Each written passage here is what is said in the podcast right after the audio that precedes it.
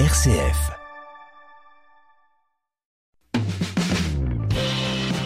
Entreprendre, l'aventure entrepreneuriale vendéenne.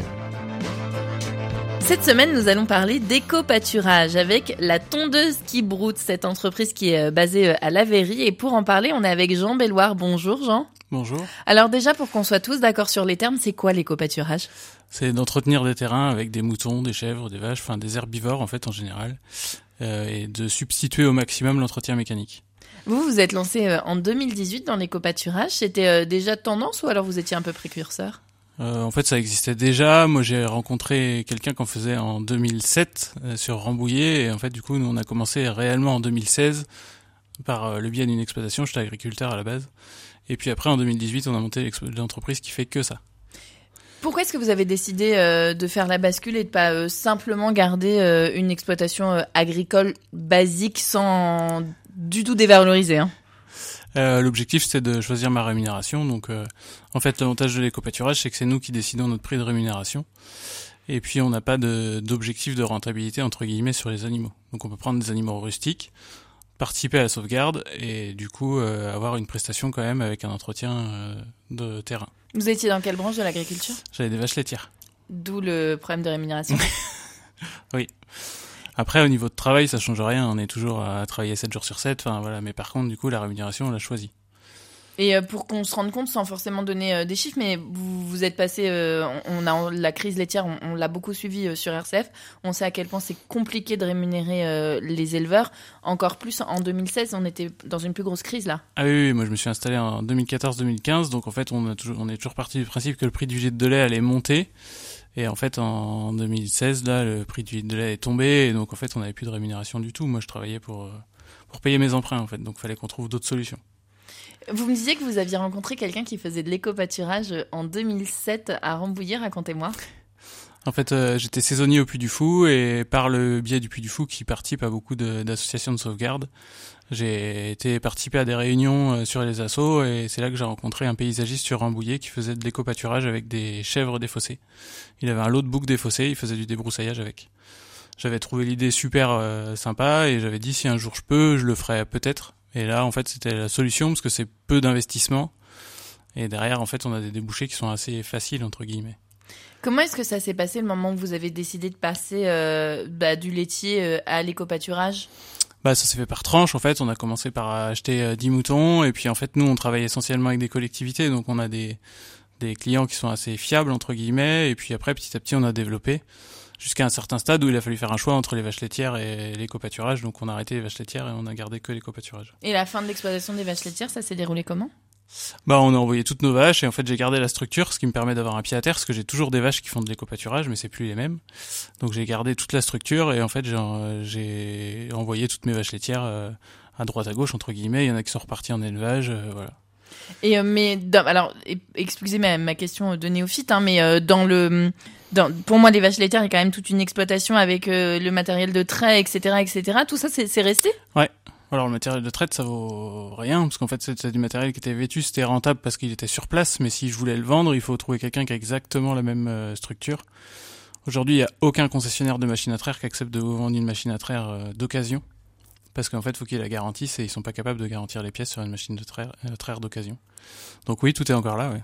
Et ça sert Ou ça Plus. sert plus du tout? Non, Plus non, du ça tout? sert plus du tout.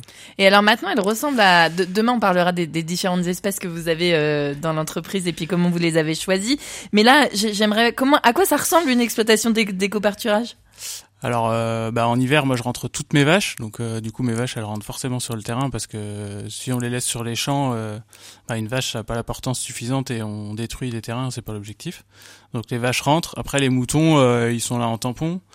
Alors, nous, on a un deuxième atelier. On fait du foin aussi pour les collectivités. Donc, après, on a tout le stockage du foin à la ferme. Où là, on a besoin d'avoir euh, quand même des bâtiments suffisants pour stocker le foin. Quoi. Comment est-ce qu'on choisit les animaux que vous mettez dans les prés et dans les terrains, Jean? Alors moi, j'essaie de choisir des races rustiques. Ça, c'est le premier critère, c'est d'avoir une race qui soit qui peut vivre dehors toute l'année. Et puis après, euh, chaque race a sa spécificité. On va choisir euh, pour. Enfin, en fait, moi, je pars du principe que il faut pas, il faut choisir l'animal en fonction du terrain et pas l'inverse. Ça veut dire qu'on va prendre un terrain qui est très humide, on va choisir un mouton qui s'adapte très bien aux zones humides. Alors l'exemple c'est le Scottish Blackface qui est un mouton qui est écossais de base et qui vit dans les marais. Donc lui il va très bien s'adapter dans les zones humides. Et puis après il y a le mouton de Raka, le mouton de Valachi qui est un mouton qui vient de d'Hongrie à la base et lui qui ressemble contre, à une licorne. Qui ressemble à une licorne et qui lui du coup est plus sur les les prairies très maigres, des prairies sèches qui vont en fait il a pas besoin de beaucoup manger. Donc en fait, suivant, suivant les terrains, on va choisir les races. Donc nous, on travaille avec six races de moutons, deux races de chèvres, une, vache de, une race de vache. Voilà. Et comment est-ce que vous avez fait pour euh, le constituer, ce cheptel? Vous m'avez dit hier, je suis parti au début, on, a, on avait 10 moutons, c'était 10 moutons de quelle race? On a commencé avec les moutons de Raka, parce que c'était le... Au début, nous, on a commencé surtout euh, vers chez nous, donc euh, Mortagne, Lavéry, enfin les communes autour. Donc c'était beaucoup de coteaux. Donc il fallait un mouton léger qui soit capable d'aller dans des pentes et donc le mouton de Raka s'y mettait bien. Puis après, bah, au fur et à mesure des demandes, on a été chercher les races avec des spécificités qu'on qu'on a recherchées en fait. Et c'est quoi la différence entre le mouton et, et la chèvre au niveau euh, d'efficacité d'éco-pâturage Bah c'est simple, un mouton c'est une tondeuse et une chèvre c'est une débroussailleuse. Voilà. Donc la chèvre va aller chercher tout le ligneux, tout ce qui est ronces, euh, les arbustes, les rosiers, si vous les mettez dans des massifs où il y a des rosiers, enfin tout ce qui est super dur. Alors que le mouton, il va d'abord manger l'herbe. Voilà. Donc en fait, c'est pour ça qu'il nous faut les deux pour se complémenter. Et la vache, elle va aller plutôt sur des sites où il y a beaucoup d'espace. Elle, elle a besoin de beaucoup manger une vache, donc on va aller la mettre sur un, des grands espaces où du coup on n'a pas de il n'y a pas d'arbres, euh, voilà, on va aller chercher des grands, grands espaces. Vous m'avez dit que le premier critère, c'est qu'ils puissent vivre dehors toute l'année, parce que là, de, de l'éco-bâturage et de l'entretien, on parlera de vos clients un peu plus tard dans la semaine. Vous en faites euh, autant euh, en hiver qu'au printemps qu'en été? Ouais. Oui, on, nos, nos, moutons, ils restent dehors toute l'année. Nos vaches, elles restent dehors une partie de l'année, elles rentrent deux mois l'année à peu près. Et puis les chèvres, elles sont dehors toute l'année. Oui, oui, il y a pas de l'herbe, elle pousse toute l'année, les ronces, elles poussent toute l'année, donc ouais, nos animaux ils tournent toute l'année. Alors au début, c'était euh, plutôt dans les environs euh, de, de la Verrie et, de Mortagne. Ça a été qui vos premiers clients? Ça a été les collectivités. Euh, on a commencé avec euh, la Verrie, après on a pris Mortagne, Saint-Laurent, enfin toutes les collectivités autour de chez nous. Et puis après, petit à petit, on a élargi un peu le cercle. Aujourd'hui, on fait une partie de la Vendée. Les collectivités, vous, vous leur rendez quoi comme service? Enfin, c'est, c'est, Où est-ce qu'elles vont tondre les, les, moutons et, et les chèvres? Ah bah ça dépend. La plupart du temps, c'est sur des zones accidentées. Les premiers, les premières parties qu'on a fait, c'est des zones accidentées. C'est les zones qui sont compliquées à entretenir euh, mécaniquement, et donc en fait, il faut trouver des solutions alternatives. Tous les bords de Sèvres, par exemple? Voilà, tous les bords de Sèvres. Et puis après, euh, du coup, ça peut être des espaces verts qui sont plus utilisés, quoi. En termes d'investissement, euh, on a parlé hier de ce passage que vous aviez, euh, vous faisiez de la vache laitière, maintenant vous faites de, de l'éco-pâturage. Vous m'avez dit ça représente peu d'investissement, c'est-à-dire que vous les achetez où ces moutons euh, hongrois et, ces chèvres? Un peu partout en France. en fait, on a commencé ouais, à en chercher. Moi, je fixe une race et après je cherche où aller. Après, j'ai pas de barrière sur sur la limite pour aller les chercher. Donc on les prend un peu partout en France, suivant où il y a des animaux qui sont disponibles. Sur votre site internet, quand on regarde un petit peu les cartes d'identité des différents animaux, on voit qu'il y en a qui sont des descendants des survivants de Xintia. C'est quoi cette histoire? En fait, on cherchait des Scottish Blackface et j'ai rencontré un éleveur qui avait des Scottish pour son plaisir. Donc la première année, je lui ai acheté des moutons, bah, en fait des brebis et des agnelles. Et puis on avait bien sympathisé. La deuxième année, j'en voulais d'autres, donc j'étais recherché des agnelles et il a eu des soucis de santé, il voulait absolument arrêter. Et en fait, il voulait, se enfin entre guillemets, il voulait vendre tout son troupeau de Scottish. Et il m'a proposé de récupérer ces moutons-là qui avaient vécu à Xintia, survécu à Xintia, parce qu'en fait, il c'est des enfants qui les ont élevés au biberon.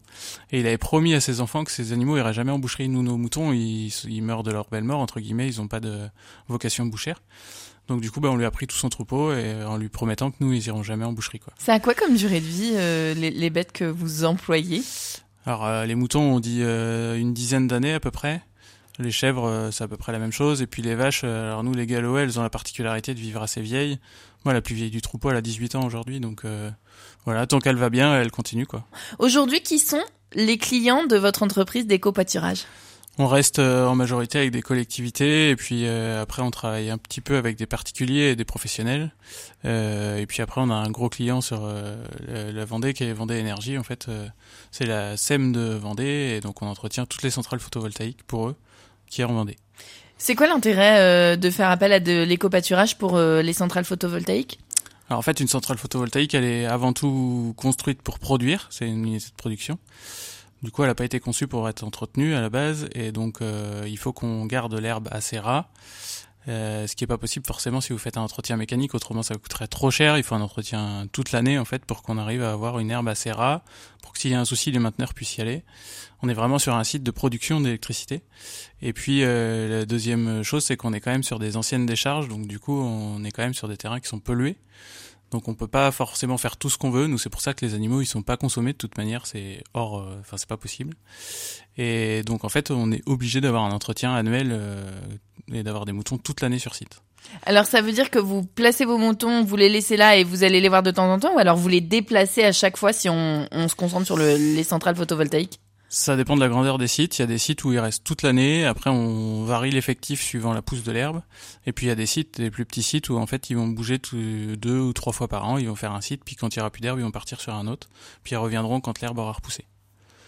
Et euh, comment est-ce que ça se passe en, termes d'organisation? Alors, encore une fois, je suis désolée pour mes questions euh, néophytes, mais la chèvre ou le mouton, ils savent qu'il faut pas qu'ils aillent euh, toucher le panneau photovoltaïque, ou alors ils vont une fois, ils se font mal et puis ils y retournent plus? Alors, un panneau photovoltaïque, il n'y a, pas de, y a pas de risque en fait, il se couche dessous. Euh, c'est une table euh, qui est à 60 cm ou 80 cm de haut au plus bas. Et donc le mouton se couche dessous euh, sans souci. En fait, il n'y a aucun risque, il n'y a pas de, pas de risque de brûlure, y a pas de, sauf s'il y a un panneau qui casse, ou là ça reste du verre, mais il n'y a pas de risque qu'il y ait un problème. Oui, comme ça au moins ils sont à l'ombre. Ouais. En fait, ils passent autant de temps à l'ombre qu'au soleil. En fait, souvent, ils dorment à l'ombre, ils mangent à l'ombre en plein quand il y a beaucoup de soleil et puis après euh, quand euh, le matin ou le soir ils vont sur les allées où là il y a moins de soleil. Je vous ai même pas demandé quand on a parlé euh, des différentes races que vous avez, combien est-ce que vous avez maintenant de bêtes à la tondeuse qui broute? Alors aujourd'hui on est rendu à peu près 600 bêtes qui tournent sur la Vendée. Quand les, les, moutons quand vous les laissez par exemple sur la, la, la station photovoltaïque, vous allez les voir tous les combien de temps?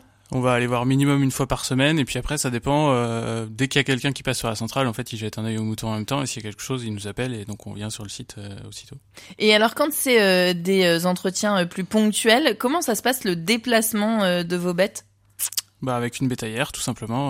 en fait, nous on a un parc de contention mobile, on met notre parc, on charge nos moutons et puis après on les emmène sur les sites où on nous demande d'entretenir. On se déplace pas pour 200 mètres carrés, hein, on va se déplacer pour 2000, 3000 mètres carrés, on peut venir. Donc en fait là c'est un peu différent, ça veut dire qu'on va les mettre vraiment que à la pousse de l'herbe, que sur la saison. Et après l'hiver ils sont forcément parce que sinon ils vont détruire aussi là et il y aura plus d'herbe quoi. Et alors combien de temps ils mettent à, à, couper l'herbe ou à manger l'herbe d'un terrain de 2000 m2 par exemple? Bah c'est aléatoire, ça dépend du nombre de moutons qu'on va mettre et puis de la pousse. Ça dépend de la saison. En fait, si on les emmène euh, entre guillemets maintenant, bah ça va durer 15 jours. Si on les emmène au mois de mai où l'herbe pousse fort, bah on va peut-être les laisser deux mois. Cette année, on a eu une année où l'herbe a poussé toute l'année, donc euh, ils sont restés bien plus longtemps. Puis quand il a, voilà, on s'engage jamais sur une durée, on s'engage sur un résultat. Il faut qu'on entretienne.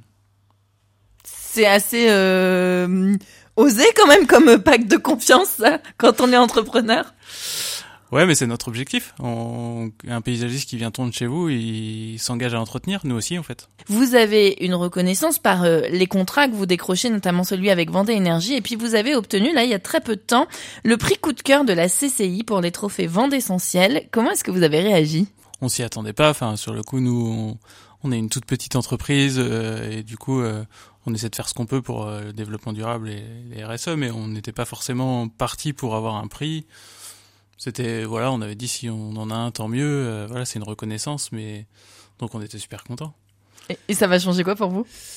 Bah, c'est de la reconnaissance surtout euh, auprès de auprès de la CCI, auprès de nos clients qui nous font confiance tous les jours. Euh, ça nous permet aussi de les remercier de ce qu'on fait, quoi, et de montrer que que quand même notre notre outil il fonctionne et que et qu'on est reconnu.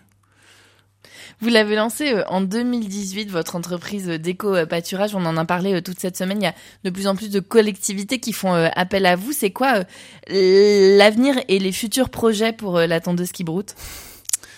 Euh, je sais pas trop encore. On va continuer de développer. On répond à notre demande, à la demande. Après, euh, il y a de plus en plus de personnes qui se lancent dans l'éco-pâturage. Donc, on sait qu'aujourd'hui, il y a beaucoup de monde qui se lance. Ce qu'il faut être conscient, c'est qu'on vit pas avec 10 moutons.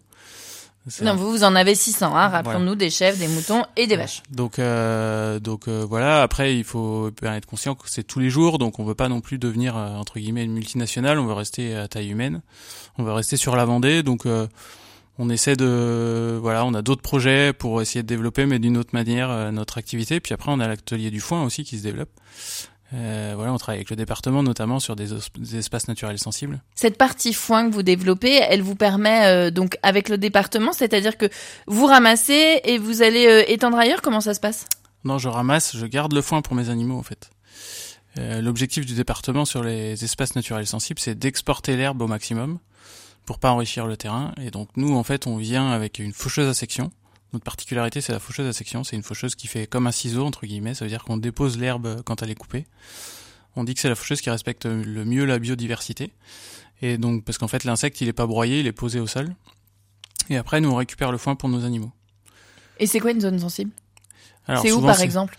Bah là, par exemple, on a fait toute la cité des oiseaux au land de.